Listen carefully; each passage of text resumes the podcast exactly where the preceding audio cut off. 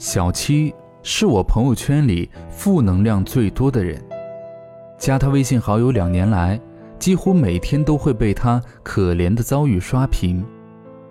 小七的朋友圈永远都是哀声怨气，工作稍有不顺，就开始吐槽领导无能、管理变态；遇到点小问题，就开始抱怨上天不公，感慨生活不易。尤其是到了晚上，小七的负能量更是到了极点。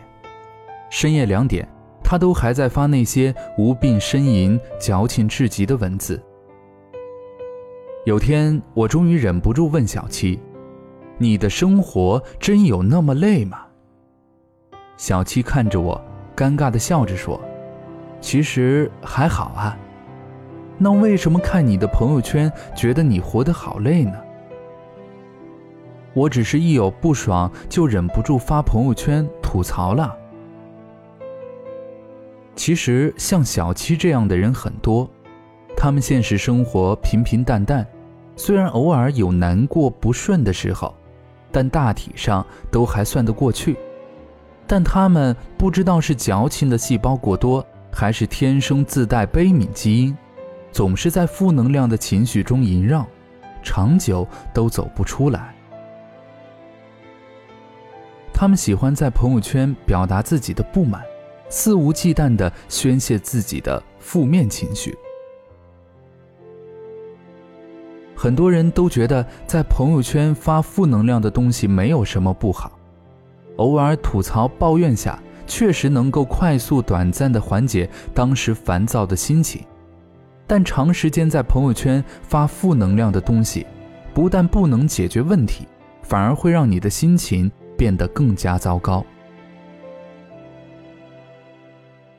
我曾经有段时间持续性的萎靡不振，整天负能量爆棚，在朋友圈发负能量爆棚的东西，成为了我每天最大的乐趣。情绪这个东西就像是病毒，是会传染的。每当我发完负能量的动态后，总会有几个同样负能量的朋友。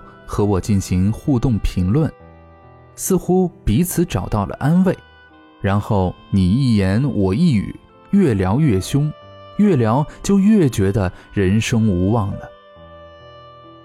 我印象最深刻的就是一次实习，当天交完稿子的时间有点晚了，错过了末班车，于是我就习惯性的掏出手机发了一条感慨生活不易的动态。没过多久。同样在实习的几个朋友，就像找到了组织一样，纷纷在下面留言，而且一条比一条负能量。从简单的吐槽工作无趣、专业无用，再到生活不容易，以后毕了业怎么办？当我回到家，躺在床上的时候，原本因为错过末班车产生的负面情绪已经消失了，但我看到朋友圈下面的回复。心情变得更差了。负面情绪这东西啊，就像是流行感冒，容易相互传播，引起交叉感染，造成第二次伤害。在网上过多的发布负面情绪，往往会出现一种情况，最后让你心情变得糟糕的，并不是事情的本身，而是你在情绪感染和心理暗示下加剧的心情。这种网上的负面情绪还会带到你的生活当中，造成恶性循环。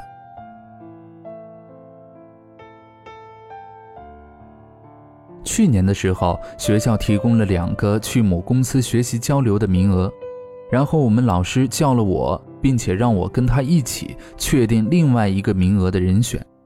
然后我立马想到了 A，可我刚给老师说完，他立马就否决了 A。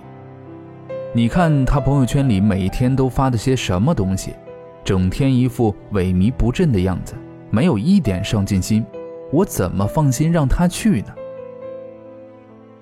朋友圈有时成了别人了解你的一个窗口，当你在朋友圈里过多的宣泄负能量的时候，别人在潜意识里判断你是一个没有上进心，遇到一点点困难就唉声怨气，不知道如何应对的人。而且现在朋友圈里好友关系越来越复杂，朋友圈里不一定都是朋友。谁敢保证，你哪些吐槽抱怨的话不会传到当事人的耳朵里呢？水满则溢，人的感情堆积到一定程度也需要发泄，偶尔发一些小牢骚，大家都会理解。但整天在朋友圈抱怨的人，只会让别人觉得你是一个愤青或者是怨妇，让人心生厌恶，自动远离。当问题出现的时候，抱怨不但不能解决问题，反而会造成更多的问题。当你遇到不顺的时候，不要急着掏出手机吐槽抱怨，逞一时之爽。放下手机，让自己安静三分钟。想想该如何解决。